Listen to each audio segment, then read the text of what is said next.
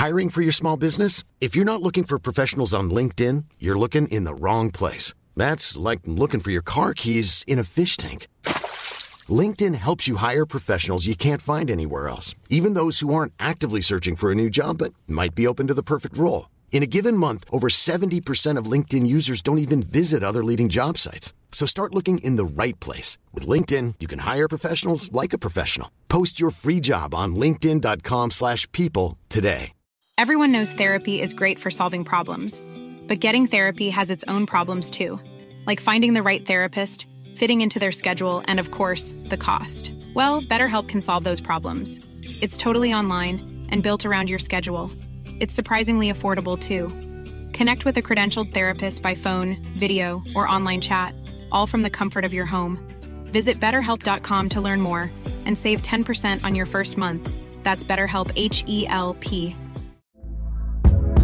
Hey there, it's Michelle Norris. I'm host of a podcast called Your Mama's Kitchen. When I travel, I'm usually looking for a way to find a taste of home when I'm not at home. And one of the things I love to do when I am at home is entertain. And Airbnb allows me to do that. When I was in California recently, I rented a house that had a great kitchen. And when we were sitting around the table, we're all thinking, we're in someone else's house. Someone could be in all of our homes as well. If you have a home, but you're not always at home, you have an Airbnb. Your home might be worth more than you think. Find out how much at airbnb.com/slash host.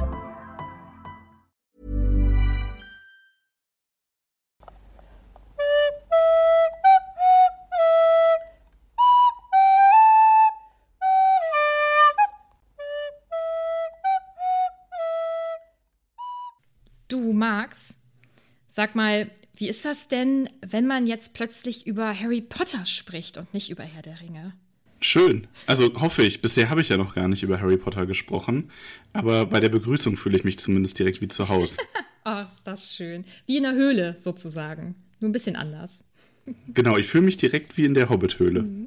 Ja, habt ihr jetzt wahrscheinlich irgendwie erraten, zumindest wenn ihr auch den Podcast Tollkühn hört. Ein Herr der Ringe Podcast.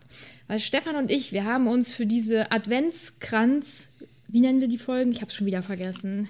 Im Grunde genommen eigentlich Adventskranzfolgen, aber wir kriegen es ja nie so richtig hin, das ordentlich auszusprechen und deswegen kommt da immer irgendwas Verwurschteltes raus. Ja, aber eigentlich Adventskranzfolgen, ja. Also bei unseren verwurschtelten Adventskranzfolgen möchten wir euch ja was ganz Besonderes bieten und deswegen haben wir heute einen Ehrengast. Ja, Max, möchtest du kurz sagen, was du denn sonst so machst? Also für all diejenigen, die es jetzt nicht wissen. Ja, erstmal schön, dass ich dabei sein darf. Wir hatten das ja schon ganz lange eigentlich äh, im Thema, dass wir mal was zusammen machen wollen. Denn ihr seid ja schließlich unser Bruder-Schwester-Podcast, wie Ramon das immer so schön ausdrückt. Also wir haben ungefähr zur selben Zeit wie ihr tatsächlich. Also ich glaube, Ja, fast auf den Monat Ja, ich weiß nicht, ich glaube, ihr seid ein ganz bisschen länger wohl dabei.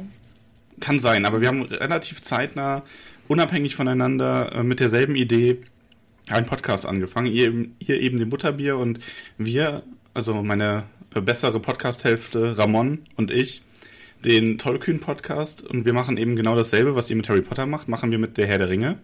Ramon hat es noch nie gelesen. Ich habe es schon ab und zu mal überflogen, ein, zwei Mal. Und da ich so ein richtiger Nerd bin, habe ich das mit Harry Potter auch schon gemacht. Und wir haben da schon einige Male gefachsimpelt.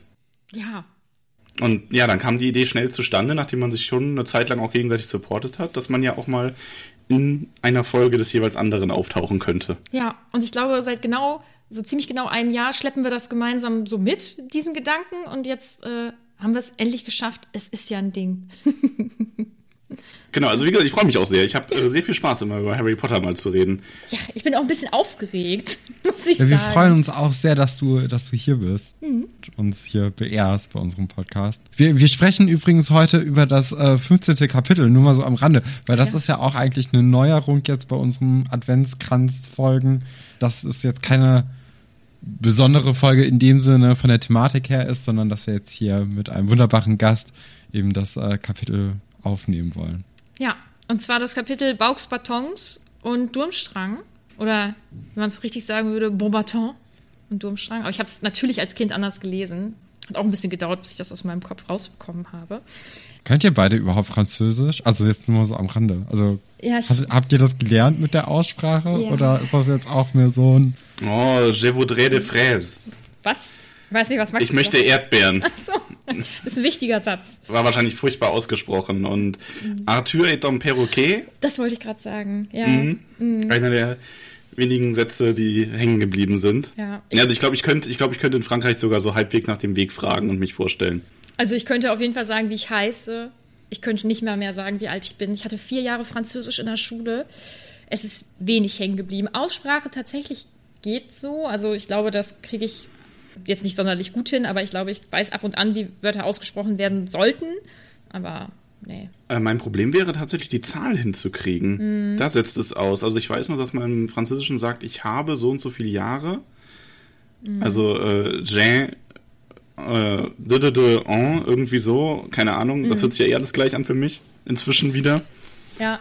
Ja, und ist das Ja, nicht aber die Zahl würde aussetzen. Da wüsste ich nicht mehr, wie ich 30 sage oder mehr als 30, keine Ahnung. Und irgendwann wird es ja noch super kompliziert, weil du dann, glaube ich, sagst du dann nicht irgendwie 40 plus 20 und 7 oder irgendwie so? Ja, du sagst, also das ist ja dieses berühmte mit der 99, das weiß ich auch noch, das ist 419, also 4 mal 20 plus 19. ja. Also das ist bei uns im Deutschen noch ein bisschen einfacher. Stefan, du guckst irritiert, du hast kein Französisch und Ich hatte kein Französisch. Ich habe mich da sehr gut drum gedrückt und als ich die Möglichkeit hatte, habe ich auch sofort Latein abgewählt. Ja, also äh, sprachbewandert bin ich jetzt mehr so, so nicht. Also das, deswegen ist es ganz gut, dass ihr dann wenigstens so ein bisschen mit der Aussprache jetzt hier mich unterstützen könnt, weil das wird, glaube ich, auch noch problematisch dann im Verlaufe von den nächsten Kapiteln wahrscheinlich. Ich glaube, in diesem geht sogar noch ganz gut, bis auf jetzt Beaubaton. Ja, richtig. Bis auf Beaubaton ist, glaube ich, nicht viel drin. Und das hat mir damals meine Schwester beigebracht, wie man das richtig ausspricht. Also hast du es von vornherein richtig gelernt? Ja. Also ich hatte, meine Schwester ist ein paar Jahre älter als ich und die war genauso im Harry Potter-Hype wie ich als Kind. Und hat mich da quasi so durchbegleitet. Ihretwegen habe ich dann auch ähm, den siebten Band auf Englisch gelesen, das erste Mal, weil ich nicht abwarten konnte. Und ich habe so viel nicht verstanden und sie musste mir so viel helfen. Aber genau, und sie hat mir äh, die Aussprache von Beaubaton beigebracht. Hast du denn auch die ganzen englischen Begriffe von vornherein richtig gesagt? Oder die, Boah, oder das weiß die, ich gar nicht mehr so Eigennamen? genau. Also ich denke, sie wird mich schon korrigiert haben, Hm. wenn ich, wenn wir, wenn das irgendwie zur Sprache kam. Also du hast nicht, Fall. du hast nicht Huflepuff gesagt oder so. Nee, das nicht. Also bei schäme ich Beaubaton weiß ich auch noch, dass ich da explizit gefragt habe, weil das war ja ein ganz schwieriges Wort. Ja. Ja, ich habe gar nicht gefragt. Ich habe es einfach Boxbaton gelesen. Das war mir Ja. War dann wohl ein ganz schöner Fauxpass, ne? richtig. ja, so. Kommen wir zum Kapitel. Wie gesagt, Kapitel 15, Beaubaton und Durmstrang. Ähm, Gott, wir haben gestern das andere aufgenommen und ich musste mal ganz kurz überlegen, was da überhaupt vorkam. Aber jetzt weiß ich es wieder. Mad-Eye hat die äh, SchülerInnen ein bisschen gequält mit seinem Unterricht. Es ist alles irgendwie ganz grausam. Was ist sonst Großartiges noch passiert? Neville Eigentlich nicht nichts. gut. Ja, der Brief von äh, der Brief von Sirius Ja. ist jetzt endlich bei Harry angekommen und da setzt natürlich dann auch unser Kapitel heute an, denn Harry wacht natürlich auf und hat jetzt so einen halbwegs sinnvoll, eigentlich gar nicht durchdachten Plan, wie er jetzt dann doch Sirius davon abbringen möchte, nach äh, nach England beziehungsweise Schottland zu kommen. Ich denke mal, hier wird dann eher von England als dieses Land geredet, auch im, im Verlauf vom Kapitel. Und ja, also das ist jetzt nicht so wirklich schlau, ne? Dass er jetzt einfach ihm schreibt, dass er sich das alles nur ausgedacht hat und das gar nicht so schlimm ist. Da könnte man auch mit 15 vielleicht auf die Idee kommen, dass man das nicht so richtig, also oder dass man damit nicht so richtig durchkommt. Ist halt, also Harry war der Vorreiter im Just a Prank, Brudi, könnte man sagen. Richtig. Ja, entweder das oder ja, ein bisschen naiv vielleicht. Ein verzweifelter Versuch, das noch irgendwie umzudrehen. Ja, also er schickt einen, einen Brief an Sirius, in dem er eben sagt, hier war gar nicht so, habe ich mir eingebildet. Dafür möchte er sehr gerne Hedwig nutzen, die äh, das jetzt irgendwie nicht so lustig fand, wie er im letzten Kapitel mit ihr umgesprungen ist und sich da auch das auch wohl deutlich zeigt. Ne? Also Hedwig ähm, dreht sich von ihm weg, ist jetzt nicht sonderlich begeistert. Und du brauchst jetzt noch nicht antworten, Stefan, weil wir machen es ja spannend, aber ich glaube, Hedwig ist dein Top der Folge. Bin ich mir ziemlich sicher. Gucken wir mal, gucken wir mal. Aber ich muss, ich muss zugeben, ich finde es ganz gut irgendwie, diese, diese Attitüde jetzt, die Hedwig an den Tag legt. Ich mag das ja ganz gerne. wenn die immer so ein bisschen eingeschnappt ist und äh, das, ja, das, das gefällt mir schon ganz gut, ja. Die hat Charakter. Ne? Was ich mich jetzt gefragt habe, wie ihr das seht, ich bin ja kein Fan von Lügen und Harry lügt ja dann jetzt, um Sirius im Prinzip zu schützen. Und das wiederum finde ich vollkommen in Ordnung. Also Lügen, um Leute zu schützen, finde ich gut. Würde ich tun. Das ist, glaube ich, so ziemlich der einzige Moment, wo ich es ohne schlechtes Gewissen machen würde. Stefan so, äh, Lügen ist sowieso voll in Ordnung. Ich habe jetzt nicht so, also. Also voll in Ordnung. Jetzt nicht, aber gut. Ich bin halt auch kein Hufflepuff, ne? Ach nee, Ja, was bist- du denn? Äh, Slytherin. Tatsächlich. Und dann aber äh, hauptsächlich hast du doch eher Gryffindor-Zauberstäbe, nicht wahr? Mm, ja, das stimmt, aber da kann ich ja nichts dafür, dass so wenig interessante Slytherin-Charaktere in das Buch geschrieben sind. Das ist äh, an der Stelle halt doch ein, also Ja. da ja eher auch ein Kinderbuch Ja, klar. Ja, klar. und sehr einfach in der Darstellung. Also, genau. Wobei ich ja Tom Riddle im Moment eigentlich noch einen sehr interessanten Charakter finde. Dann auch in Auf der jeden Zukunft Fall, ja. Also es Äh, kommt, es kommt auch noch der ein oder andere interessante Slytherin-Charakter. Oh, Lucius finde ich. Lucius hat ja auch einen sehr, sehr schönen Zauberstab. Da bin ich ja auch ein großer Fan. Also zumindest äh, im Film. Diesen Zauberstab, Gehstock. Den finde ich ja großartig. Aber im Film ist er ja sowieso mega. Und dann, der sieht auch wirklich unglaublich gut aus, auch mit diesen langen blonden Haaren. Also das ist einfach, ist natürlich eine Erscheinung. Also Lucius im Film ist für mich eine der Figuren, ähm, wo der Schauspieler das Bild, das ich von dem Charakter hatte, quasi ersetzt hat. Ja, auf jeden Das Fall. gibt es bei gar nicht so vielen. Also bei Lupin ist das zum Beispiel überhaupt nicht. Das ist gar nicht, gar nicht so, wie, wie du dir das vorgestellt hast, weil ich Nee, Lupin das ist einer von Lupin ist einer von denen, ich denke nie an den Schauspieler, wenn ich an den Charakter denke. Da hatte ich als Kind eine gewisse Vorstellung davon, wie der aussieht, und die ist geblieben. Und Lucius ist so einer, wenn ich jetzt an den denke, habe ich immer sofort den Ja, Schauspieler im Kopf. ja, das habe ich auch. Ja, der ist sehr gut gecastet. Gut, äh, wir sind ein bisschen abgekommen, macht ja nichts. Können wir weitermachen im Kapitel, ist ja immer noch ein bisschen was da. Ja, also der, der Brief wird dann ja schlussendlich dann doch losgeschickt, weil Harry dann so ein bisschen lügt. Das ist ja das, worauf du hinaus wolltest, dann anscheinend mit deiner Frage. Äh, Max, wie, wie stehst du denn zum Thema? Das hatten wir ja, ne? So, für dich ist es so okay, aber Ja, also der Ja. Zweck heiligt die Mittel, hm, sage ich jetzt mal. ja, finde ich, finde ich sehr vertretbar, die Einstellung. Denn äh, es ist nämlich so, dass Harry androht quasi oder halt dann so ein bisschen vorlügt mit der, mit der Eule von Ron dann eben den Botengang zu machen. Und damit kriegt er ja Hedwig. Also die kennen sich dann ja dann doch recht gut dafür, dass sie ja gar nicht mal so viel Zeit miteinander verbringen dann, oder? In so ein, also wenn die ja die wahrscheinlich die meiste Zeit in der Eulerei rumhängt oder halt Briefe wegbringt, haben ja eigentlich gar nicht so wirklich miteinander was zu tun. Außer in den Sommerferien. Das ist jetzt nicht das menschennaheste Haustier, was man so haben kann. ne? Aber dafür dann sehr, sehr schlau und irgendwie mitfühlend und alles. Also sie kriegt ja dann doch so einiges mit. Ja, genau. Also und ich denke auch, dass man so ein bisschen, ähm, es sind ja auch immer Szenen mit drin, die nicht explizit ausgeschrieben werden im Buch. Ja, klar. Also ich glaube, dass Harry in seinem Alltag Hedwig schon so ein bisschen integriert hat. Das lässt sich ja auch daraus ableiten, wie die im Laufe der Bücher immer vertrauter werden und miteinander umgehen. Ja. Und er weiß ja auch offensichtlich, wie er sie zu handeln hat, wenn er sie geärgert hat. Aber er hat sich nicht richtig entschuldigt, ne? Wenn ich überlege, wenn ich. es ist auch ein Haustier, Nadine. Nein, also wir nein. müssen jetzt auch manchmal so ein bisschen die Kirche im Dorf Nein, lassen. Stefan. Also wenn ich unserem Rexy auf die Pfoten getreten bin oder so, dann habe ich mich sowas von entschuldigt. Das, das arme Tier. Und er hat das bestimmt auch verstanden, dass ich mich entschuldigt habe. Wollte ich nur mal kurz sagen. Oder? Max, du hast doch auch Haustiere, ne? Ja, bestimmt. Ja, ich entschuldige mich bei meinen Katzen auch, wenn ich irgendwas Ungeschicktes mache. Das stimmt schon. So. Wollte ich nur mal eben klarstellen hier.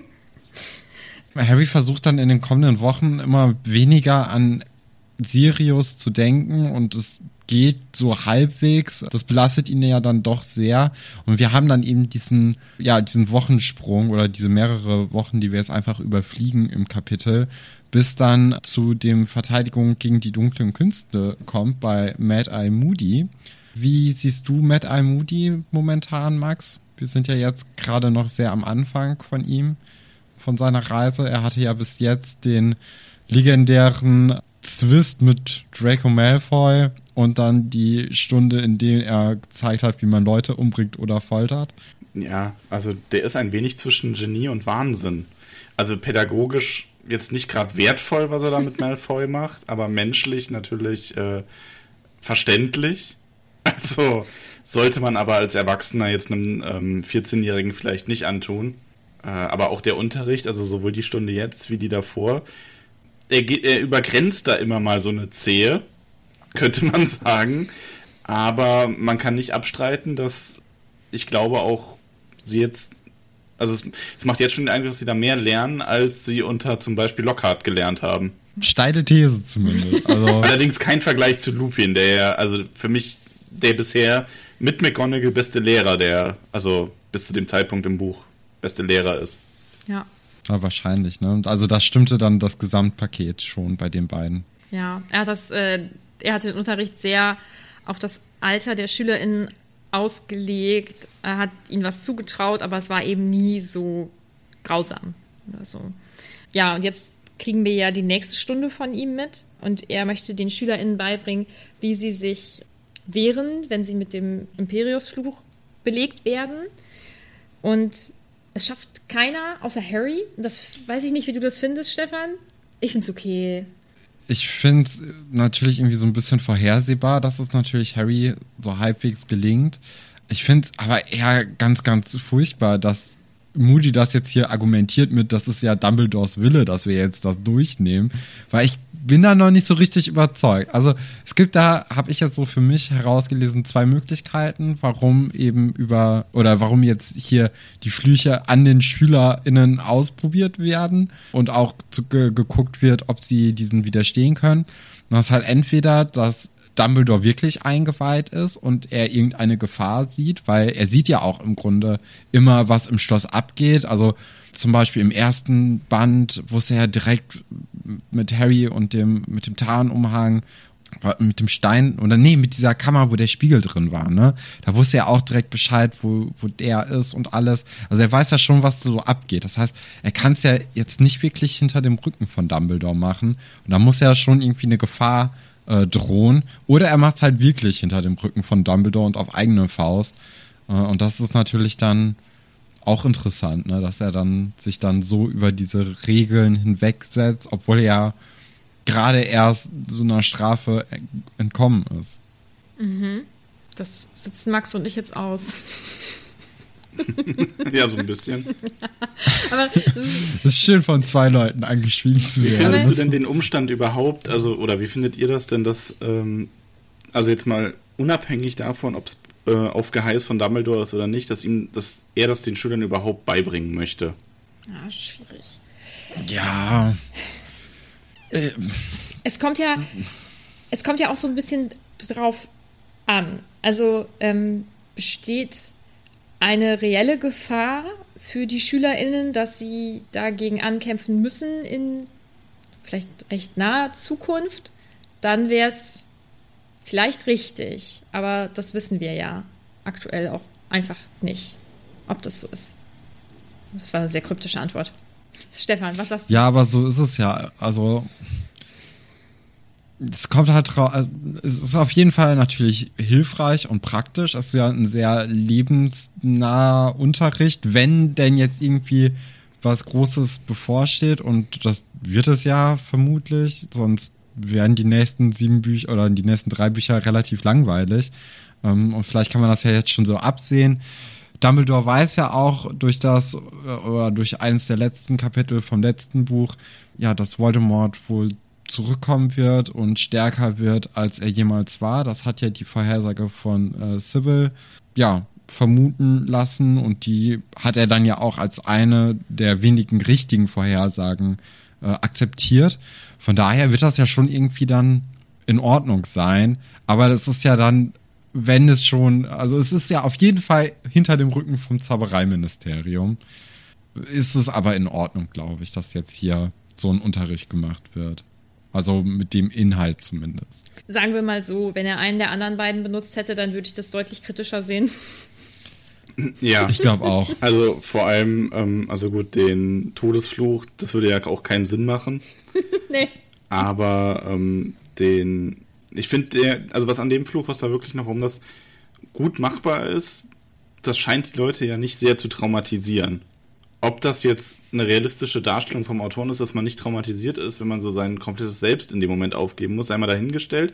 Aber in dieser Welt mit diesem Zauber scheint das nicht diesen Effekt zu hinterlassen. Und dann finde ich seine Argumentation eigentlich super schlüssig, dass man in einem Verteidigungskurs gegen den Fluch, der ja doch relativ gängig gewesen sein muss, weil er hat ja in der in dem Kapitel davor davon gesprochen, dass man kaum noch unterscheiden konnte, wer ähm, aus freien Stücken gehandelt hat und wer unterworfen war.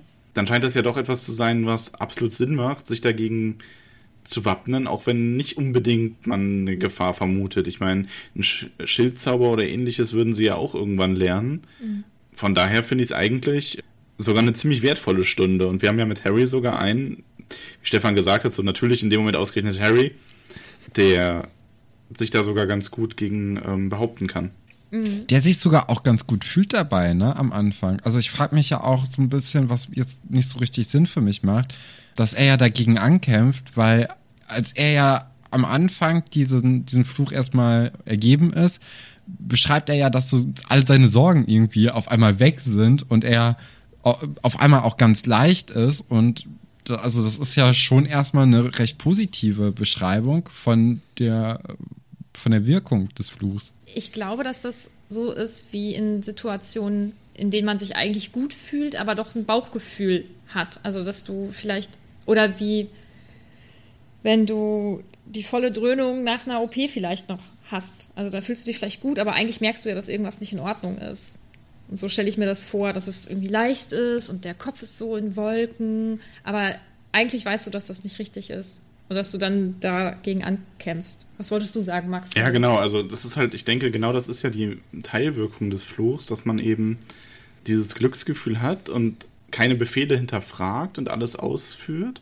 Wenn du da jetzt irgendwie beson dich besonders schlecht fühlen würdest bei, dann müsste es ja deinem, deinem inneren Selbst, was dann irgendwie von dem Fluch, so sage ich mal, in den hintersten Winkel deines Kopfes verbannt wurde, noch viel leichter fallen, sich daraus aufzurütteln und dagegen anzukämpfen. Wenn man aber so besänftigt wird währenddessen, quasi eingeschläfert, deswegen ist es mit Dröhnung und Narkose ist eigentlich ganz gut, dann macht das, finde ich, absolut Sinn, dass man sich da so bei fühlt und das eben nicht versucht zu hinterfragen. Ja. Ja, sehe ich auch so. Ich mag übrigens diese Stelle super gerne. Ich ich muss jedes Mal ein bisschen lachen, dass Moody ihn eben versucht zu überreden, dass er auf diesen Tisch springen soll und dass er sich wehrt und dass er am Ende halb springt, aber sich auch halb irgendwie gegen wehrt und dann auch wehtut. Das finde ich irgendwie ganz süß. Und äh, zum Glück bringt er den SchülerInnen nicht bei, wie es ist, diesen Fluch zu benutzen, habe ich gerade noch kurz gedacht. Das wäre ja völlig Banane. Aber es scheint ja für alle irgendwie eine ganz okaye Stunde gewesen zu sein. Sie haben so ein bisschen mit den Nachwirkungen zu kämpfen teilweise, aber so richtig schlecht geht da keiner raus. Obwohl sie am Tag vorher oder in der Woche vorher ja gesehen haben. Obwohl, ist das eine Woche erst her? Nee, das ist mehrere das ist schon Wochen. länger her, okay. Schon gut. her. Ja, ja, bei uns ist es nur ein Tag her, deswegen habe ich gedacht, das ist nur ein Tag her. Weil normalerweise sollte man ja meinen, dass das vielleicht doch ein bisschen eindrucksvoller war, was sie dann gesehen haben, weil die Stimmung ja sehr stark umgeschlagen ist in der Unterrichtsstunde, über die wir da vorgelesen haben. Aber ja, aber gut. Ja, Harry sagt dann ja auch, dass er das Gefühl hätte, dass sie bald angegriffen werden oder zum, also, ne, also, oder es kommt so rüber, weil jetzt halt auf einmal ähm, gegen so Flüche angekämpft werden soll im Unterricht. Und dann hatte ich mir noch so eine weitere, vielleicht Reihenfolge ähm, überlegt, wie denn es jetzt dazu kommt. Denn Harry hat ja Sirius von dieser Narbe erzählt und vielleicht oder davon, dass die wehgetan hat und dass er auch äh, ja Probleme einfach in den Ferien damit hatte und dann ja auch Voldemort gesehen hat. Und vielleicht hat Sirius ja Lupin dann das weitergegeben und Lupin hat dann vielleicht, weil er auch noch ein gutes Verhältnis zu Mad Eye äh, pflegt, ähm, dann auch nochmal gesagt, hier, guck da mal besonders bei Harry, weil Harry muss ja das viermal, glaube ich, wiederholen, bis er es dann endlich schafft, diesen Fluch zu durchbrechen. Und die anderen, die es ja über, oder bei denen es ja überhaupt nicht irgendwie sichtbar war, dass da irgendwie, ja, dass dagegen angekämpft wurde, äh, die haben ja, so wie es aussieht, das nicht wiederholt, sondern einfach nur Harry jetzt die ganze Zeit. Oder wird das einfach nur nicht aufgeschrieben? Was denkt ihr da? Ich könnte mir vorstellen, dass Harry hat sich ja von, von Anfang an, glaube ich, so ein bisschen gewehrt oder wehren können. Ja. Und ich glaube, die anderen vielleicht nicht. Und vielleicht sollte er so ein bisschen vorangehen, sodass man, dass man das an einem praktischen Beispiel oder an, einem, an einer Person zeigen kann, so, also so funktioniert das und äh, weiß ich nicht, vielleicht muss er ja auch zwischendrin erzählen, wie sich das angefühlt hat oder so, ich weiß es nicht. Aber ich glaube, oder es liest sich für mich so, als, hätten, als hätte Moody das bei anderen dann auch gemacht und es hat halt nicht auf Anhieb irgendwie jemand dagegen ankämpfen können und dann war es das erstmal. Weil. Da ist ja kein cooler Unterricht, wenn nur einer gefördert wird und alle anderen, okay, die Klassen sind ja nicht groß, alle anderen elf oder so stehen daneben und gucken dem zu. Ist ja auch, also da machen die ja auch irgendwann, was sie wollen. Vielleicht jetzt bei Moody nicht, weil die jetzt sehr viel Angst vor ihm haben, aber. Was hast du, Max? Also es geht aus dem Text jetzt nicht eindeutig hervor. Es macht natürlich schon Sinn, der Klasse auch, also wir wissen ja auch nicht genau, das ist ja immer, es wird ja nicht das ganze Schuljahr explizit ausgeschrieben ja. mit jedem Tag. Also ich glaube, es macht schon Sinn, pädagogisch erstmal dann den einen, der es beinahe schafft, zu nehmen und das noch, ich meine, weil es wird ja auch, es steht da ja, dass der es viermal an ihm ausprobiert. Ähm, und so lang dauert das ja nicht. Also entweder die Stunde war dann ohnehin vorbei, weil sie vorher viel geredet haben, oder er hat sich viel Zeit für Harry genommen ähm, im Sinne, dass Harry das beschreiben musste, wie Nadine sagt, dann wäre es schon auch interessant. Aber ich denke, es ist auch eine gute Motivation für die Klasse zu sehen, dass es einer schafft, den dann komplett abzuschütteln. Dass man sieht, das ist nicht äh, unmöglich, sondern das kann man machen und spornt die anderen vielleicht dann dazu an, das auch nochmal zu probieren, eben mit dem Feedback, was Harry gegeben hat. Weil sie werden das ja jetzt wahrscheinlich auch nicht nur einmal gemacht haben. Ja, ja, klar. Ja, vermutlich. Ja, ich finde das, glaube ich, auch ganz in Ordnung, ehrlich gesagt. Na, ich weiß nicht. Ich, du bist noch nicht ich, äh, überzeugt. nee, da werden mir zu viele Leute vernachlässigt. Und äh, weil ich weiß nicht, ob so toller Unterricht. Aber Mad Eye ist natürlich jetzt auch nicht der, der Pädagoge, ne? Also, das, äh, der hat ja andere Stärken. Das haben wir jetzt ja auch schon herausgearbeitet in den letzten Kapiteln. Hm. Stärken oder Schwächen, das äh, haben wir jetzt noch nicht so rausklamüsern können. Ja, das Kapitel geht dann ja eigentlich weiter und alle, erf alle erfahren, dass sie ständig mehr Hausaufgaben kriegen und McGonagall kündigt an, dass das eben an den ähm, Zacks oder ZAGs liegt. Das steht, ich weiß gar nicht, ob, hast du schon mal von den Zacks gehört, Stefan, bisher?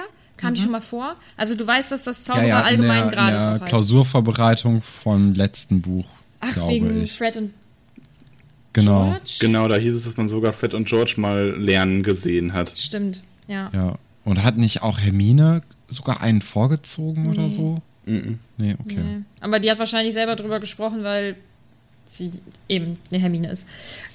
Toll, dann brauche ich jetzt auch gar nicht sagen, dass es im Original Owl ist, also Eule, Ordinary Wizarding Level. Ich habe es jetzt trotzdem gesagt, weil ich habe es mir aufgeschrieben. dann geht es weiter mit Trelawneys Unterricht. Und im Gegensatz zu uns beiden, ich weiß jetzt nicht, wie Max es sieht, das hören wir bestimmt gleich, ist sie total begeistert von den Hausaufgaben von Harry und Ron und zitiert da noch aus und ja, lässt die ganze Klasse daran teilhaben, wie offen sie ja auch für das Schlimme sind.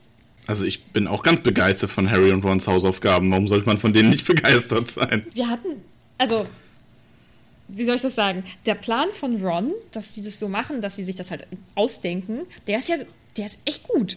Die Umsetzung ist halt ein bisschen Banane, weil sie ja irgendwie mehrfach sterben, ähm, zweimal ertrinken und so. Das ist ja, also das ärgert mich jedes Mal aufs Neue, wenn ich dieses Kapitel lese.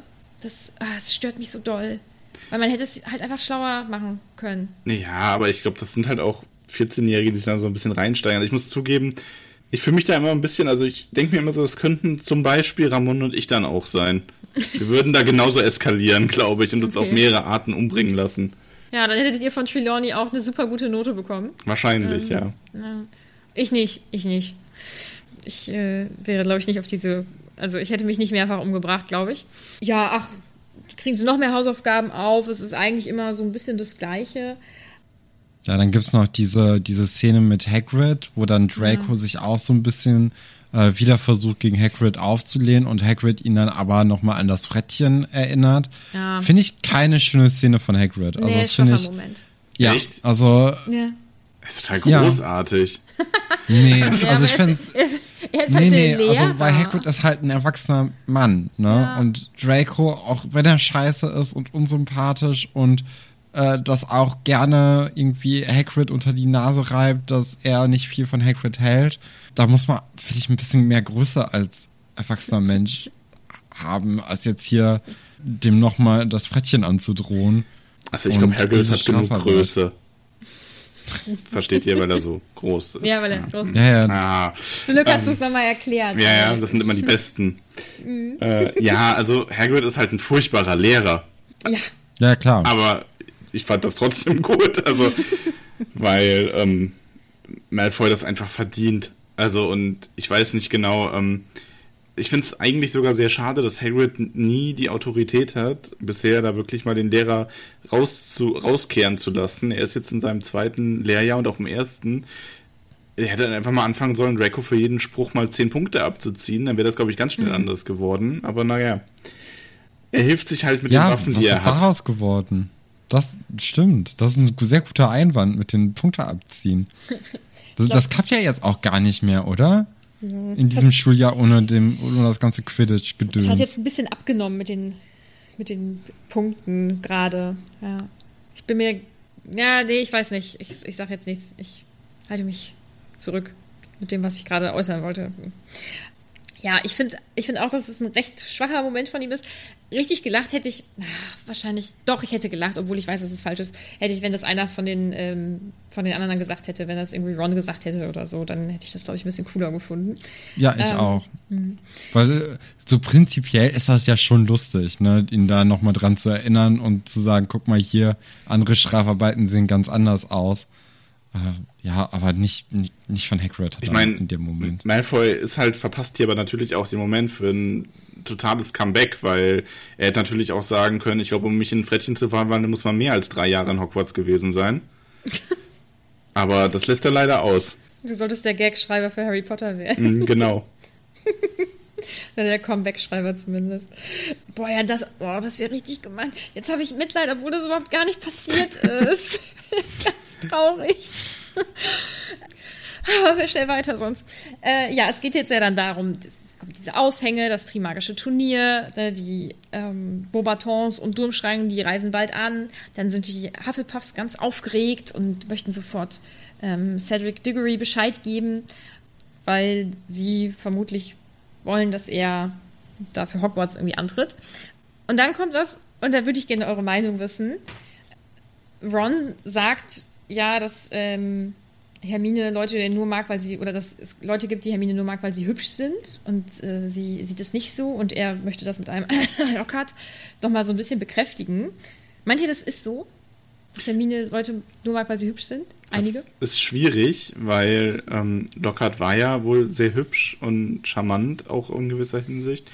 Aber der hat halt auch die Schulbücher geschrieben und Hermine wird die gelesen haben und also wenn ich glaube, wenn ein Lehrer wirklich ein also ich glaube, das spielt so zusammen. Jetzt glaube ich durch sein ganzes Auftreten, weil wir wissen ja, ich meine, wenn man hübsch ist, dann hat man es halt einfach leichter, Leute mit Charisma zu überzeugen, egal ob das jetzt irgendwie auf einer wirklichen körperlichen Anziehung basiert, es ist einfach trotzdem so.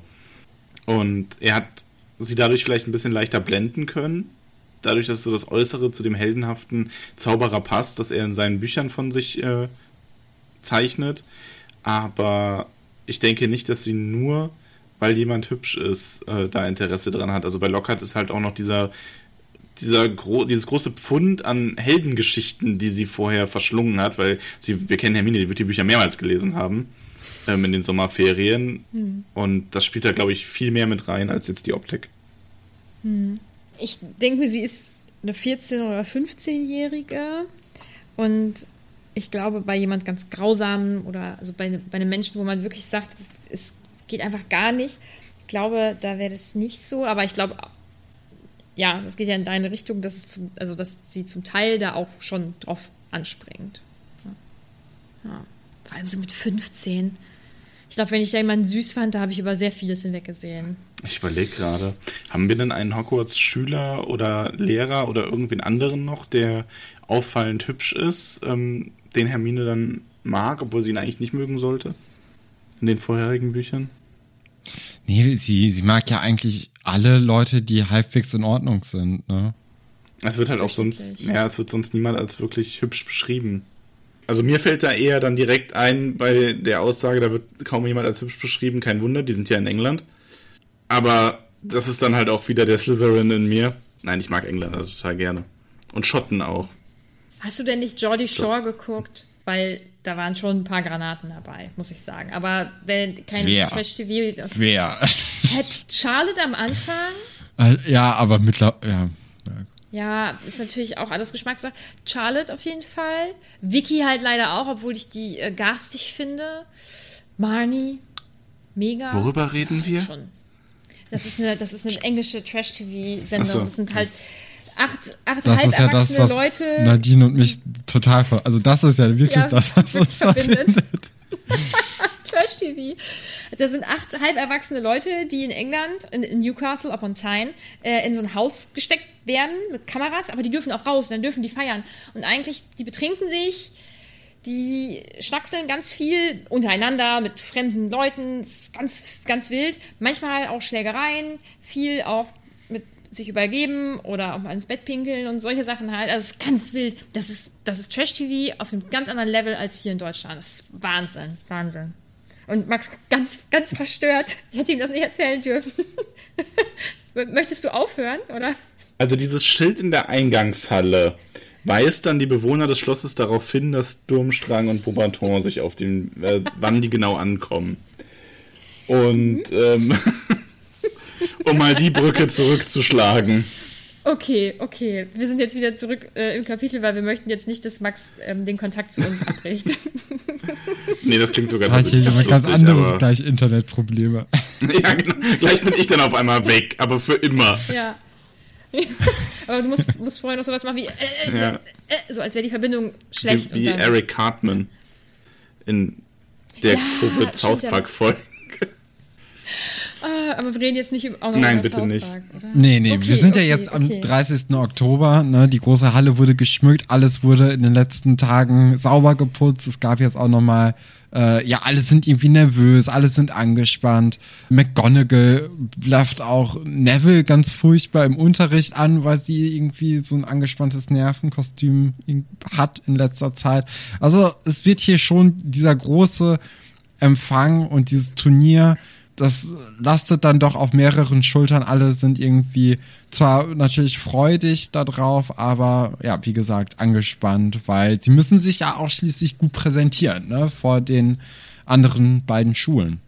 Ja, und ich mag das irgendwie. Ich finde das ganz lustig, dass die Gemälde und die Rüstungen auch so sauber gemacht werden und Hogwarts jetzt irgendwie, also anders wirkt, weil offensichtlich ist Hogwarts sonst nicht so 100% sauber, vielleicht irgendwie, was ja auch manchmal ganz urig sein kann. Ja, dieser ganze Prozess scheint aber doch echt wohl stressig zu sein. Ja, man Fürs- kommt sich halt vor, wie Schloss. wenn Schwiegermama kommt zu Besuch. Quasi. Muss plötzlich alles äh, blanke Also in, sein. in meinem oder? Fall nicht, weil meine Schwiegermama ist ziemlich unordentlich auch, aber für meine Frau umgekehrt ist es so. Da muss dann alles blitzblank geputzt sein. Weil meine Mutter hat einen Ordnungsfimmel.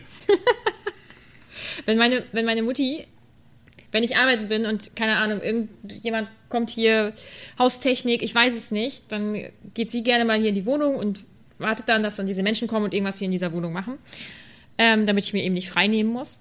Und dann komme ich wieder und manchmal sind schon mal Handtücher gewaschen oder irgendwie nochmal ein bisschen was Staub gesaugt oder so. Finde ich. Manche finden das grenzüberschreitend, aber meine Mutti und ich, wir sind sehr eng miteinander. Ich freue mich dann, wenn ich nach Hause komme und der Müll schon runtergebracht ist. Finde ich, find ich gut. Bist du, bist du nicht so ordentlich wie deine Mutter? Nee, ich glaube ganz so nicht. Also bei meiner Mutti, da konnte man immer vom Boden essen. Ehrlich, das, das, äh, das kriege ich, das kriege ich in dem Ausmaß definitiv nicht hin. Nee, das, das, da kann nicht mal eine Tasse irgendwo stehen bleiben. Das ist un unglaublich. Jetzt gibt es ja unseren Hund nicht mehr, also den Hund von meinen Eltern. Und das ist definitiv traurig.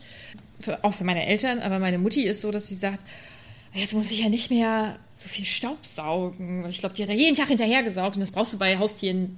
Was, hat, was brauchst du nicht? Also, natürlich tut man das, aber Ja, man tut das. kommt immer was Mm, nach. Man, man tut das. So, ja. Also, meine Mutti hat das Ein, zwei Muttis machen das und der Rest der Welt sagt sich, einmal die Woche reicht auch. Sauge ich halt mehr Haare Ja. auf einmal weg. Ich frage mich, ob ich in 20 Jahren auch so bin, dass ich dann äh, jeden Tag hinterm Hund hinterher Staubsauge oder so. Weiß ich nicht genau. Nee, aber so, so wie, wie bei Mutti ist das hier nicht. Nee. Ich wünschte, es wäre so, aber nee. Ein Vollzeitjob, also Entschuldigung. Ich weiß, wir schon wieder gar nicht mehr darüber gesprochen Ja, wir sprachen gerade nicht nur über das Staubsaugen, äh, sondern im Grunde auch über das Staubwischen und über die Hauselfen, die die Rüstungen polieren. Und ja. wie Hogwarts schön gemacht wird. Mhm. Ja. Die Zauberwelt ist nicht ich, verschont davon, etwas zu protzen, wenn man sich begegnet. Bin ja, ich eigentlich großer Fan von, muss ich sagen. Also. Ja, wäre was für dich, ne? Das gefällt mir dann doch ganz gut. Nochmal eben zu den Hauselfen, die was abstauben. Ich würde echt super gerne Hermines Version von Eine Geschichte von Hogwarts oder wie nennt sich das Buch nochmal? Ich weiß es nicht. Ich würde gerne ihre Version davon mal lesen, die sie nennt Eine höchst einseitige und zensierte Geschichte von Hogwarts, welche die hässlichen Seiten der Schule übertüncht. Das klingt nach einem spannenden Buch. Auf jeden Fall. Auf jeden Fall. Ja. ja. Hermine setzt, widersetzt sich hier der Hogwarts-Propaganda. Genau, weil Hermine hat Rückgrat. oh Mann, wer könnte wieder mein Top sein? Man weiß es einfach nicht. Schwer zu sagen. Das ist wirklich ganz schwer zu sagen. Ja, ja. Sie, Sie, sprechen nämlich äh, darüber, weil die Jungs beim Frühstück zusammen mit Fred und George äh, darüber rätseln, wie denn der Champion jetzt ermittelt wird. Und äh, Hermine weiß dann nämlich eben aus dem Buch, dass das durch eine Jury geschieht, die aus Lehrern der jeweiligen Häuser oder Internate oder Schulen halt bestehend. Und da habe ich mir gedacht, das macht doch gar keinen Sinn, oder? Weil dann sagen halt, also dann ist halt, wenn jetzt Dumbledore für Hogwarts der äh, das Jurymitglied wäre und halt aus den anderen Häusern jeweils auch eine Person ist, dann sagt Dumbledore, ja, wir möchten jetzt hier den Besten aus unserer Schule nehmen. Und dann sagen die anderen, ja, aber guck mal, die dritte, vierte, fünfte Wahl, die gefällt uns ja viel besser. Dann hat unser Champion ja viel mehr Chancen zu gewinnen. Das ist ja gar nicht mhm. wirklich die Besten gegeneinander, sondern die schlechtesten aus den Besten gegeneinander. Mhm. Also würde mhm. ich da zumindest dran gehen, wenn ich Jurymitglied wäre. Wenn du beim perfekten Dinner mitmachen würdest, würdest du allen auch einen Punkt geben, ne? Weil man dann auch Na, jeden Fall gewinnt. Quatsch. Nee, nee. Meinst du jetzt die Auswahl der Champions oder die Bewertung der Champions? Weil ich glaube, was die Jury angeht, eine Jury bewertet ja eher. Ich glaube, das Auswahlverfahren ist anders. Ach so, ich dachte, es wäre äh, das Auswahlverfahren, was jetzt hier ähm, beschrieben worden ist durch das Jury oder durch die Jurymitglieder. Oder nicht? Du wisst ja wahrscheinlich mehr und das ist dann nicht der Fall. Nadine lässt es auch einfach nur über sich ergehen. Ich denke, ich, ich denke, dass, äh, dass ich mich da verrannt habe und die dann wahrscheinlich den Champion küren, ne? Aus den Ausgewählten.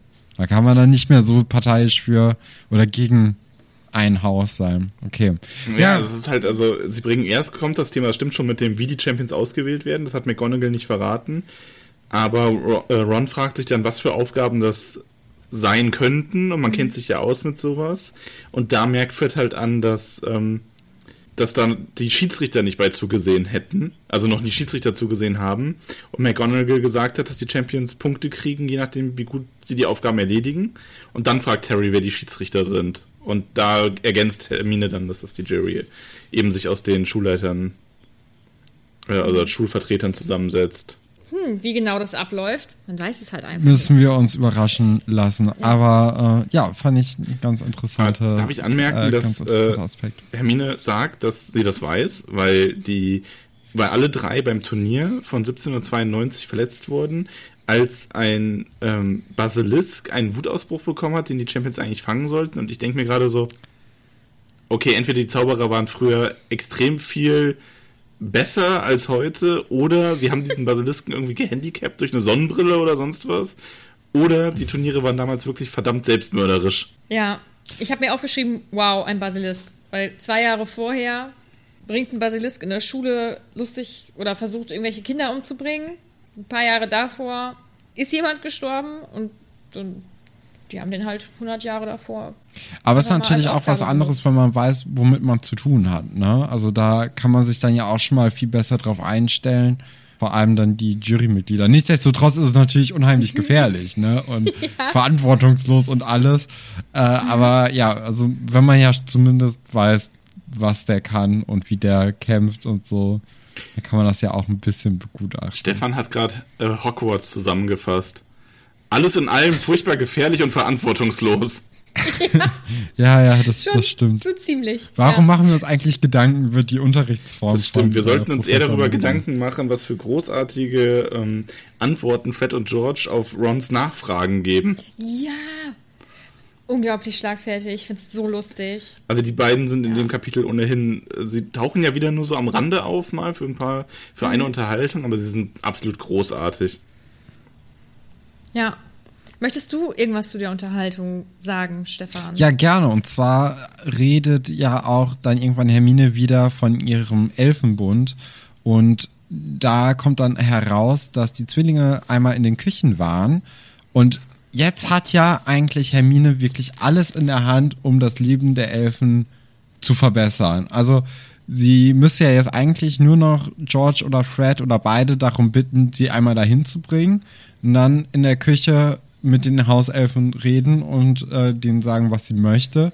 Weil, wenn sie jetzt im Zuge dieses Trimagischen Turniers vielleicht so einen, so einen Streik der Hauselfen bewirken könnte, na, müsste, äh, da würden ja sofort die Forderungen umgesetzt werden, weil die, der Schule ja so, ja, sozusagen ein Gesichtsverlust vor den anderen Schulen droht, wenn jetzt auf einmal kein Essen mehr da ist oder wenn sich nicht mehr um das Schloss gekümmert wird. Also, sie hat ja jetzt eigentlich wirklich richtig gute Druckmittel in ihrer, in ihrer Tasche. Sie weiß es ja nur noch nicht in diesem Moment.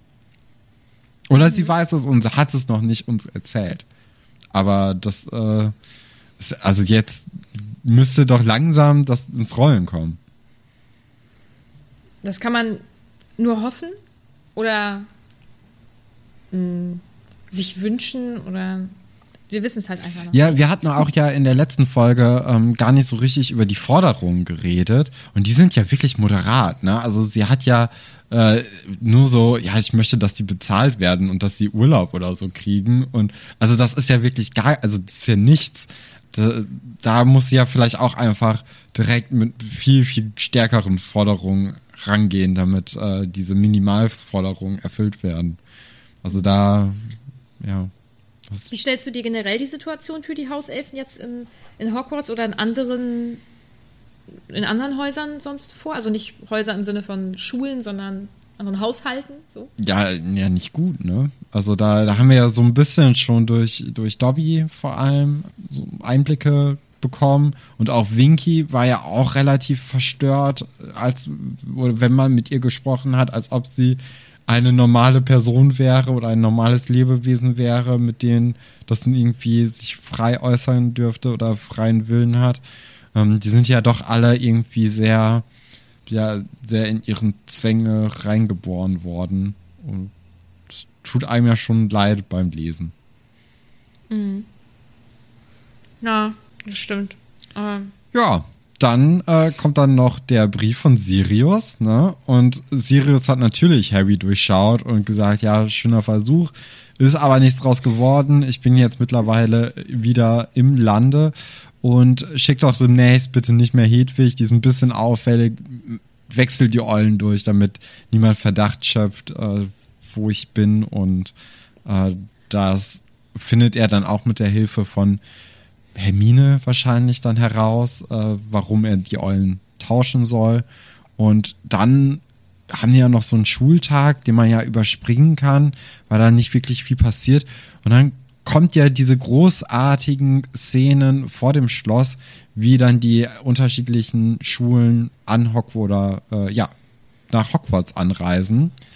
Und äh, das, die äh, Beaubaton-SchülerInnen machen natürlich dann jetzt den, den ersten gigantischen Auftritt. Sie reisen ja in dieser riesigen Kutsche mit diesen riesigen Pferden an. Und da ist endlich mal wieder ein Bild in der illustrierten Ausgabe, was ich dir mal zeigen kann. Weil Max kennt das, er hat ja die Ausgabe auch gerade vor sich liegen. Hier ist die Kutsche und dann geht das weiter. Aber sind die Pferde wirklich Pferde. Gold? Ich glaube nicht, ne? Aber hier in dem, äh, in dem Buch steht Gold bei mir. Mm, Ja, die sind so ein bisschen cremefarben. Ja, ich sagen. enttäuschend, enttäuschend. Also weil Enttäuschend. das wäre natürlich ganz schön gewesen, wäre das jetzt hier auch erfüllt worden. Bei Goldene Ich hätte- Pferde haben wir es. Ich hätte sehr, sehr gerne ein Bild von Madame Maxime gesehen, weil ähm, sie wird ja als sehr schön wohl beschrieben, natürlich sehr eindrucksvoll aufgrund ihrer Größe. Ähm, ich mag es, dass sie Dumbledore sagt, das finde ich gut. Hm, Finde ich ein bisschen sexier als Dumbledore, muss ich sagen. Ja, und dann werden noch die ähm, SchülerInnen beschrieben, die in ihren, in ihren dünnen Umhängen zitternd dastehen. Ich denke, schlecht gepackt. Das könnte mir nicht passieren. Ich, äh, wenn ich übers Wochenende zu meiner Familie fahre, die, also, wo das Wetter jetzt nicht sehr viel anders ist als hier, dann bin ich trotzdem wirklich für alles gewappnet. Es kann ähm, Schnee sein oder Regen oder Schneeregen oder Sturm oder der schönste Sonnenschein, das ist völlig egal. Also, das könnte mir nicht passieren. Schlecht gepackt. Wie sollen, wie sollen die dieses Turnier überstehen, wenn sie nicht mal ordentlich ihren Koffer packen können? Naja, egal. Dann, Das, das wird keine Aufgabe sein. Also, Ich krieg's nicht mal hin, mir morgens Ja. die richtige Jacke rauszusuchen für den Tag. Also da will ich nicht über andere Leute, in, die in andere Länder reisen, urteilen. ja, manchmal, nee, das sage ich jetzt nicht. Äh, was ich aber erzählen kann, ist, dass ich als Kind immer richtig stolz auf mich war, weil ich automatisch immer die richtigen Socken links und rechts angezogen habe. Und es hat relativ lange gedauert, bis ich verstanden habe, dass es die, also, dass es halt die gleichen Socken sind und dass ich nicht besonders talentiert bin, weil ich mir die linke Socke links anziehe und die rechte rechts, sondern, naja, egal. Weiß jetzt auch nicht, wie ich auf diese Geschichte gekommen bin, aber das ist äh, etwas beschämend. Ja, dann reisen auch die äh, Leute aus Durmstrang an und die kommen mit einem Schiff. Einfach in diesem großen See. Das taucht dann dort einfach auf. Und ich glaube, obwohl ich ja eine Tierfreundin bin, ich glaube, ich finde es mit dem Schiff ein bisschen eindrucksvoller. Ich glaube, ich finde es ein bisschen cooler, weil das irgendwie mächtiger ist, glaube ich. finde ich nicht. Findest du das mit der Kutsche cooler? Ja, ich finde, äh, die Kutsche, die hat viel mehr Stil. Äh, allein mit diesen, mit diesen geflügelten Pferden aus Gold äh, und dieser riesigen pastellfarbenen Kutsche, das macht Eindruck. Und dann jetzt einfach nur so ein, so ein olles Schiff, das irgendwie aus dem, ja, aus dem See herauskommt. Ja, ist okay, aber dann will ich dann doch eher äh, durch die Lüfte fliegen und äh, also das finde ich schon cooler. Und du, Max? Ich finde, die Arten, wie die anreisen, sind halt unterschiedlich. Und, also ja, sehr kluger Satz. Das hat, war noch gar keinem aufgefallen. Was? Das Schiff ist was anderes als die fliegende Kutsche. Also, die, also ich finde, ähm, auch wie die Schüler sich hier präsentieren, ähm, Beaubaton ist einfach eleganter und trotz dieser Größe dieser Tiere und allem irgendwie auch ein bisschen filigraner von der Art her, weil Fliegen einfach nochmal was anderes ist. Das Schiff wirkt im Vergleich einfach brach brachialer, so ein bisschen auch so mehr zu diesem Ja. osteuropäischen Passen, Klischee passend in gewisser Hinsicht. Beides cool, ich würde mich eher für die Kutsche entscheiden. Obwohl ich jetzt kein sonderlich filigraner Mensch bin, aber ich würde den Ausblick genießen. Ich glaube, äh, vielleicht stelle ich mir das auch sehr ruckelig vor, wie die da angeflogen kommen, aber vermutlich ist es durch Magie gar nicht mal so ruckelig. Heißt es nicht sogar, dass, das, dass, dass die Kutsche so in sanften Wellen über den Wald hinweg gleitet oder so? Oh, das kann sein. Das weiß ich gerade gar nicht. Ähm, Ja, aber du hattest schon recht, Max. Äh, also die, die ganzen SchülerInnen von Durmstrang, die sehen ja auch sehr kastig aus und sehr, sehr stark oder stabil gebaut. Äh, durch ihre Mäntel auch, ne? Also die haben ja schon eher so ein militärisches Auftreten. Und auch ihr, ihr Schulleiter ist ja auch viel kälter als äh, jetzt Madame äh, Maxim oder ja doch Madame Maxim, Maxim. ne? Äh, und der, der lächelt dann ja auch ohne, äh, oder er lächelt ja nur mit dem Mund ohne Augen. So sehr kalt wird er ja auch direkt von Anfang an beschrieben. Man soll ihn direkt unsympathisch finden, habe ich auch das Gefühl. Wir wissen ja auch durch, äh, durch die Zugfahrt, dass dort anscheinend auch nicht nur Verteidigung gegen die äh, dunklen Künste beigebracht wird, sondern auch die dunklen Künste an sich. Ähm, ja, also bisher alles, was wir aus Durmstrang gehört haben, soll ja wirklich darauf schließen, dass sie jetzt hier vielleicht eher gedrillt sind und ein bisschen äh, unsympathischer und äh, vielleicht sogar böse sein sollen. Wer weiß. Wer weiß. Können wir nicht wissen. Ähm, ja, und Viktor Krumm nee. ist natürlich dabei, ne? Das äh, haben wir jetzt noch gar nicht erwähnt. Der Champion der Bulgaren aus der Quidditch-WM ist anscheinend immer noch Schüler in Durmstrang, oder? Denke ich mal, dass der Schüler, der wird ja jetzt kein Lehrer mit 18 sein. Äh, der wird wohl noch zur Schule gehen und wird dann wahrscheinlich dann auch, auch der Champion werden, ne? Von Durmstrang. Damit man den Harry Viktor Krumm Showdown irgendwie hinbekommt. Hättest du damit gerechnet, dass der ähm, also in der Schule nochmal auftaucht? Weil du hast, ich meine, dass du bei den Quidditch-WM-Folgen zumindest gesagt hast, dass der recht oft erwähnt Der wird, wird. ja, der wird ja andauernd erwähnt, ne? Und dadurch, dass er ja auch 18 Jahre alt erst war, hatte ich mir schon so ein bisschen gedacht, dass es ja die Möglichkeit zumindest bestünde. Aber ich hätte jetzt nicht so richtig gedacht, dass, oder ich hätte nicht wirklich gedacht, dass er äh, als Schüler jetzt hier auftaucht. Aber dass er auf jeden Fall noch eine Rolle spielt, damit habe ich schon gerechnet. Ja, damit ist dieses Kapitel durch. Ich würde sagen, bevor wir zum Top und Flop kommen, machen wir wieder die Fragen und Anmerkungen von Instagram. Ähm, wie immer, wundert euch nicht, falls ich eine Frage von euch weglasse, dann habe ich entweder gedacht, hm, die passt besser später irgendwo rein oder jemand anderes hat sie schon gestellt oder wir haben sie selbst schon in der Folge an sich beantwortet. Das ist für Stefan. Wie viele Gäste hat jetzt Hogwarts und wo schlafen und lernen die, lieber Stefan? Ja, es sind ja gar nicht mal so viele Leute dazugekommen. Ne? Also das hatte ich mir natürlich auch irgendwann dann beim Lesen gedacht, dass das jetzt aber ganz schön eng wird. Aber auf der anderen Seite, Hogwarts ist riesig. Ne? Also da wird man ja irgendwo noch Betten zusammenstellen können.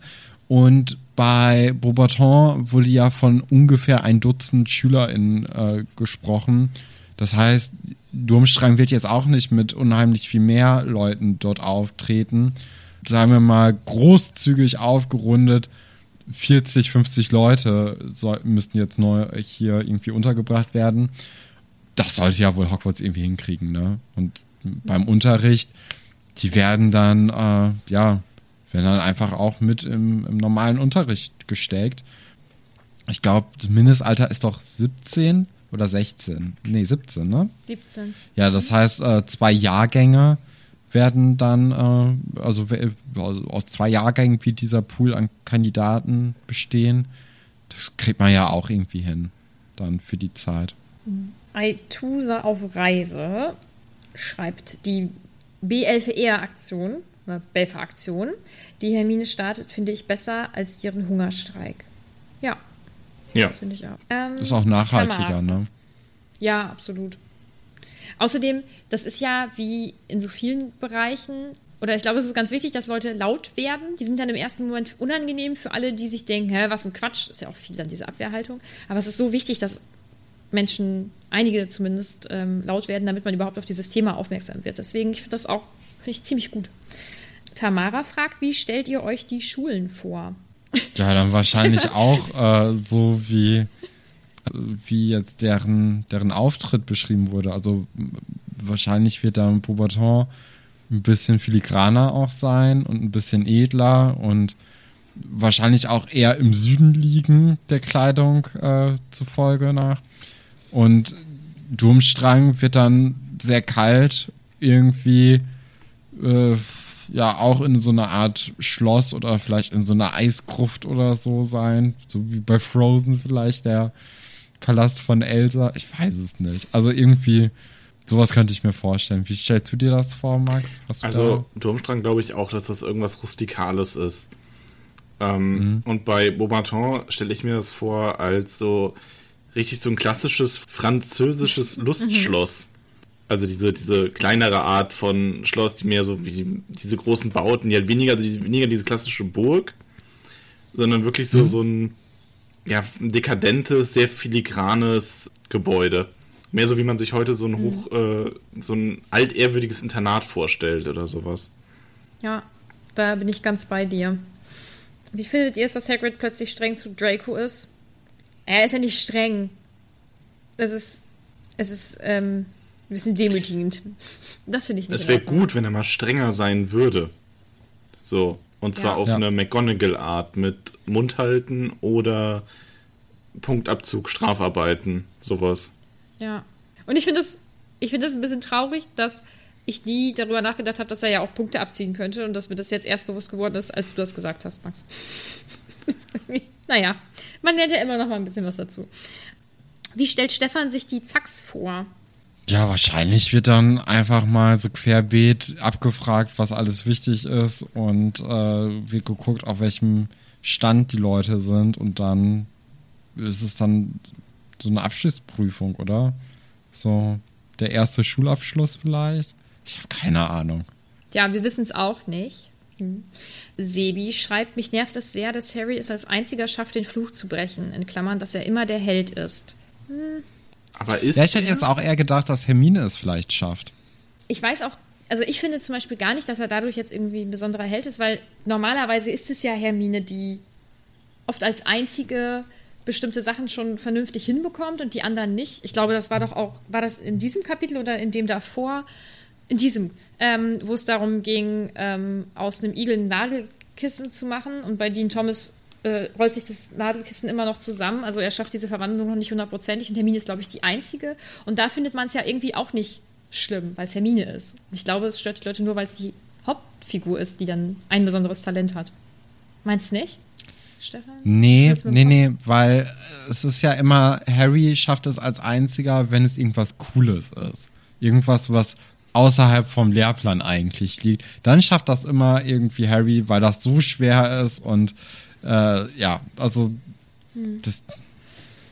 Ich, ich weiß nicht, ich finde, das ist bei ihm, okay, im Quidditch ist er auch sehr gut, aber das ist bei ihm sich sonst sehr stark auf ähm, Verteidigung gegen die dunklen Künste beschränkt, sein Talent. Und dann finde ich das eigentlich. Aber das wird ja auch am, öfter, oder am, am meisten besprochen. Ne? Also da ist ja schon der Fokus einfach drauf, weil nun mal Harry unser Hauptcharakter ist. Mhm. Max, was wolltest du sagen? Du überlegst auch. Ich, äh, ja, ich finde das schwierig. Also ich stimme euch beiden in gewisser Hinsicht zu. Harry ist natürlich der Hauptfigur und der hat so diese Punkte, die dann nur er kann und besonders gut kann. Aber er kann halt auch viele Sachen sehr schlecht. So, und ähm, von daher finde ich es eigentlich okay. Also ich finde, es muss halt immer diesen Ausgleich geben. Es ist ähm, gerade bei einem Hauptcharakter, denke ich, ja auch angemessen, dass er so gewisse Dinge sehr gut beherrscht und es ist schon stimmig bei ihm. Es geht immer in dieselbe Richtung. Also so diesen, diesen Mut, diese Willenskraft, dieses alles, was über das rein logische Ravenclaw-alike hinausgeht, da ist er halt sehr stark. Alles, was so ein bisschen actionreicher ist, wie Quidditch, wie aktive Verteidigung gegen die dunklen Künste, Kämpfen und sowas, ähm, was ja auch ein bisschen in seiner, ja, in seinem Leben begründet ist, der ja schon von klein auf quasi kämpfen und fliehen und Action haben musste. Von daher finde ich mhm. das im Grunde okay. Also, weil also wär, was ich schön gefunden hätte, wäre, wenn man ähm, in so einem Fall anderen Leuten Ähnliches an die Hand gibt, damit er nicht immer der Allereinzige ist, der das kann. Also dass man zum Beispiel im Laufe des Buchs oder generell erfahren würde, oder man sieht ja auch, es, beim Quidditch zum Beispiel klappt es ja auch. Wir wissen, dass Fred und George auch sehr gute Quidditch-Spieler sind. Und dass die Jägerinnen sehr gut sind und so weiter. Und damit er eben nicht dieses, hier, ich habe das komplett für mich alleine gepachtet hat. Also vielleicht wäre es besser gewesen, wenn man in der mhm. Stunde geschrieben hätte oder die Stunde so gestaltet hätte, dass am Ende noch ein, zwei andere es geschafft hätten, den Fluch zumindest so halb abzuschütteln. Ja. Ja. ja. Sehe ich auch so. Boah, das war der perfekte Kompromiss jetzt, Max. Ja. Was uns zusammengeführt quasi. Ja, ich versuche mir halt euch, euch beide gut, äh, gut Freund zu machen. Ne? Das ist wieder der, der Slytherin. es, hat, es hat funktioniert. Das können wir noch nicht beantworten. Und Affaire de Coeur fragt, wie sähe für euch die perfekte Zauberschule aus und wo würde sie liegen? Ich glaube, wo sie liegt, ist ja fast egal, weil man ja in der magischen Welt doch irgendwie relativ zügig reisen kann. Und vermutlich würde sie, würde meine perfekte Schule irgendwo liegen, wo es schön warm ist. Denke ich. Andererseits finde ich Hogwarts natürlich großartig und bin sehr voreingenommen weil ich Hogwarts einfach ganz doll liebe. Aber es wäre eine super langweilige Antwort, wenn ich sagen würde, Hogwarts. Bra ähm, müsste davon ein Bild machen. Break Bills. beide so. Ja, ist ja schwer, darüber nachzudenken, ne? Kennt einer von euch beiden Break Bills? Okay, ihr müsst nee. unbedingt die Fernsehserie The Magicians sehen. Das ist quasi okay. Harry Potter. Das ist so ein bisschen Harry Potter ähm, mit, aber Studenten, also Menschen, die in unserer Welt im Erwachsenenalter herausfinden, dass sie Magie wirken können und deswegen auf eine Schule gehen und wilde Sachen erleben. Richtig Okay. gut. Ist, auf, ist notiert. Okay, und das, Das wäre ist halt dann quasi ein Schule. Campus mehr mit, also mit verschiedenen Bereichen und Studentenwohnheimen und so, wo dann richtig wilde Magiepartys gefeiert werden. Also wenn ich nicht Hogwarts sagen kann, sage ich das. Und du, Stefan? Ich würde auch Hogwarts jetzt einfach sagen, so, das reicht. So. Weil du noch nicht so ganz im Thema bist. Ja, ja, ich, ich finde es jetzt sehr, sehr schwer, sich dann über so, so krasse Sachen dann auf einmal Gedanken zu machen. Ich glaube, da müssen wir ein bisschen länger drüber nachdenken. Du kannst es ja zur nächsten Folge nachreichen und deine äh, Moody Zeichnung auch. Ah, äh, Ah, die ist, glaube ich, äh, die ist aus Versehen gelöscht worden. Das tut Ja. mir leid. ach, Mensch, das ist ja was. Nun gut. Ähm, das waren schon die Fragen und Anmerkungen. Ja, kommen wir zu Top und Flop. Und ich möchte, ich möchte jetzt sagen, was ich denke, was äh, Stefans Top ist. Hedwig. Nee, nee, nee. Hä? Ach, Okay, jetzt bin ich mal Stefans. Top ist die Kutsche. Im Prinzip schon. Also ich habe mich jetzt hier von Madame Maxime äh, entschieden als Repräsentantin von diesem gesamten Auftritt, weil ich finde den einfach sehr, ja, sehr beeindruckend, äh, sehr schön, sehr stilvoll und äh, auch wie dann Madame Maxime sich äh, bei Dumbledore vorstellt und dann äh, die, der kleine Smalltalk da, das hat mir schon ganz gut gefallen und äh, ich meine, sie hat Sie hat zwölf goldene Pferde mit Flügeln. Was will man mehr? Also, das war für mich äh, sehr, sehr schnell, sehr klar. Ach krass, da wäre ich nicht drauf gekommen. Ich habe das ja, bevor wir angefangen haben aufzunehmen, auch bevor wir zu dritt telefoniert haben, habe ich zu Stefan gesagt, äh, ich glaube, ich weiß, wer dein Top ist. Ich war mir so sicher. Ja, ich war mir auch sicher, dass du das dann errätst, aber äh, nee, du hast dich dann ja für Hedwig entschieden. Ja. Jetzt versuche ich Max. Ich habe zu gar nicht mehr auf dem. Schirm gehabt, dass wir das machen, aber ich habe gerade mir spontan Top und Flop überlegt, ja. Okay, dann ist dein Top. Hermine, oder? Ja, vermutlich. Denke ich. Nee. Ne? Wer ist dein Die Top? Zwillinge. Ach, ja, okay, gut. Jetzt, gut, da hätte man doch drauf kommen können. Wir haben ja schließlich darüber gesprochen. Ja, aber okay. dein Top ist Hermine. Ja, oh, ich bin. Ich bin immer so vorhersehbar, es ist ganz, ganz, ganz traurig. Ja. Und vor allem ist es halt irgendwann auch ein bisschen langweilig, aber was soll ich machen? Hermine ist einfach eine gute. Das ist echt, die ist immer richtig gut. Aber ich wette, dass ihr nicht auf meinen Flop kommt. Der, ihr kommt nicht drauf. Ich wette auch, ihr kommt nicht auf meinen Flop. Oh je. Dann äh, würde ich jetzt mal bei euch beiden raten, dass das bei Nadine vielleicht Ron ist. Hagrid? Dann vielleicht bei dir. Ah, schwierig. Dumbledore? Nein. Mm -mm. Dumbledore, meinst du? Oder dann doch Harry? Nee. Nee, nee. Serious? Ja, ich habe keine Ahnung, erzählt. Auch nicht. Oh, ich muss ganz kurz noch was reingrätschen. Weißt du, was mir gerade einfällt, Max, dass du mich extra gefragt hast, muss ich noch was Besonderes vorbereiten? Ich so, Ja. nö, mm, mm, einfach nur, einfach nur komm quasi. Ja, doch übrigens Top und Flop hätte man noch vorbereiten müssen. Tut mir leid. Naja, ähm, nee, mein Flop ist äh, McGonagall. Und die, die Okay. Erklärung Okay, ich krass, total- wir haben denselben Flop. Nee, Ja, Wirklich? mein McGonagall ist mein Flop, aber hast, weil ich äh, finde, dass sie das zu sehr an den Schülern auslässt, dieser Druck, dass da alles so perfekt sein muss. Und obwohl ich, also ich mag, Mhm. McGonagall ist einer meiner Lieblingscharaktere, aber ich finde, das ist einer ihrer schwächsten Ja. Momente, dass sie die Schüler die ganze Zeit so anherrscht, weil sie diesen, äh, ja, Mhm. hier muss jetzt alles perfekt sein, Spleen gerade hat. Und, ähm, und äh, ja, wirklich teilweise schon ganz gemein. Und wir reden ja jetzt von ja, 11- bis äh, 17-Jährigen.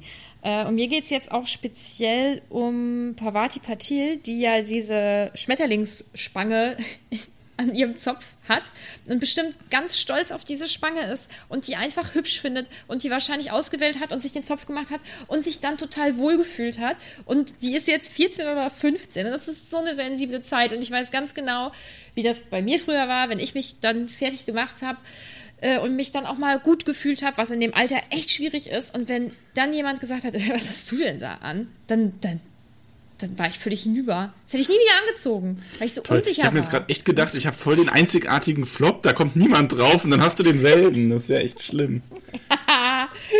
Ja, aber ähm, Great minds think alike. Mhm. Haben wir jetzt dann beide schon unseren Top und Flop? Ja, dann fehlt noch Stefans Flop. Genau, ja. Ähm, ich habe mich äh, für Mad Eye Moody entschieden, weil ich da einfach nicht so richtig sicher bin, ob das jetzt wirklich so rechtens ist und ob man das jetzt so richtig machen soll und ob Dumbledore überhaupt weiß, was da abgeht. Äh, alternativ könnte man aber auch ähm, Dingsbumsens hier nehmen als Flop, wie heißt er? Hagrid für seine Unterrichts- und äh, vor allem halt für seinen Umgang mit Draco. Ähm, ich glaube, ich, ich wechsle auch nochmal zu Hagrid. Ich finde, Hagrid hat es verdient, als Top, äh, als Flop gesehen Ja, dann zu ist mein, werden. oder mein Flop ist Draco, weil er nicht auf den genialen äh, Konter gekommen ist. Boah, das hätte, das wäre so eine typische Stefan-Argumentation eigentlich für einen Flop, finde ich. ja.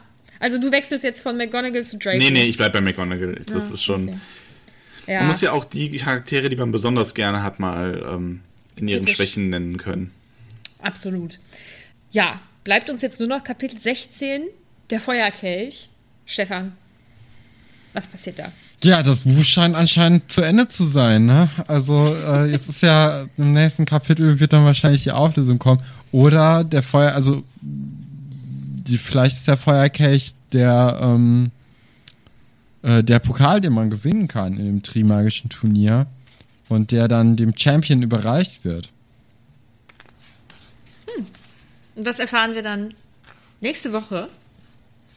Aber es ist schon spannend. Entschuldige, dass ich dich unterbreche, ganz kurz nur. Das ist das Bu erste Buch, wo das der Name, also der Titel so früh vorkommt. Ja. Ne? Stein der Weisen relativ spät. Kammer des Schreckens auch und der Gefangene von Azkaban ja auch. Also es wird viel drüber geredet, aber ja, wir werden sehen. Also ihr werdet sehen, ich werde es mir anhören. das ist nett. Ja, und damit sind wir jetzt mit dieser Folge durch. Zuallererst möchte ich natürlich mich bei Max bedanken, dass er hier war. Und ich möchte euch alle dazu auffordern, falls ihr es nicht schon längst getan habt, ich meine, wir haben ja so einige Überschneidungen, äh, was äh, die ZuhörerInnen betrifft, ähm, euch auf jeden Fall tollkühn den Podcast mal anzuhören und auch dabei zu bleiben natürlich. Ähm, wir packen alles Mögliche in die Folgenbeschreibung. Ne? Da braucht man nur noch auf den Link klicken. Ihr müsst gar nicht viel tun und dann landet ihr schon bei tollkühn. Oder das war gut jetzt. Das war perfekt. Das war wundervoll. Vielen, Ah. vielen Dank. Es hat viel Spaß gemacht, bei euch zu sein. Und äh, ja, schaut ruhig mal bei uns vorbei. Wenn ihr, ähm, ja, ich habe nur einen, einen kleinen Schimmer von, den, von dem Wortwitzfeuerwerk hier gegeben, das Ramon und ich fabrizieren. Es wird nur schlimmer, keine Sorge. Ich finde es immer großartig. Also, Max hat sich jetzt ein bisschen unter den Wert verkauft. Äh, und ansonsten würde ich sagen, könnt ihr uns natürlich auch überall dort folgen, wo ihr uns hört. Ihr könnt uns gerne auf Instagram folgen, Nachrichten schicken, auf den Discord kommen. Wenn ihr euch das erlauben könnt und darauf Lust habt, könnt ihr uns natürlich auch auf Steady unterstützen. Und dann, das war jetzt die letzte Adventskranz. Ja, es ist ja auch schon bald Folge. Weihnachten, ne? Ja, stimmt. Dann hören wir uns nächste Woche an Heiligabend, glaube ich. Ist das schön. Ja, dann würde ich sagen, verabschieden wir uns mal. Bis, bis Heiligabend. Auf Wiederhören. Tschüss.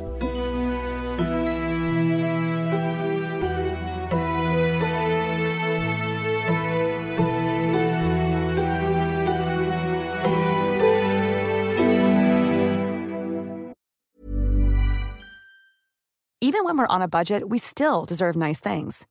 Quince is a place to scoop up stunning high-end goods for 50 to 80% less than similar brands. They have buttery soft cashmere sweaters starting at $50, luxurious Italian leather bags, and so much more. Plus, Quince only works with factories that use safe, ethical, and responsible manufacturing. Get the high-end goods you'll love without the high price tag with Quince. Go to quince.com slash style for free shipping and 365-day returns.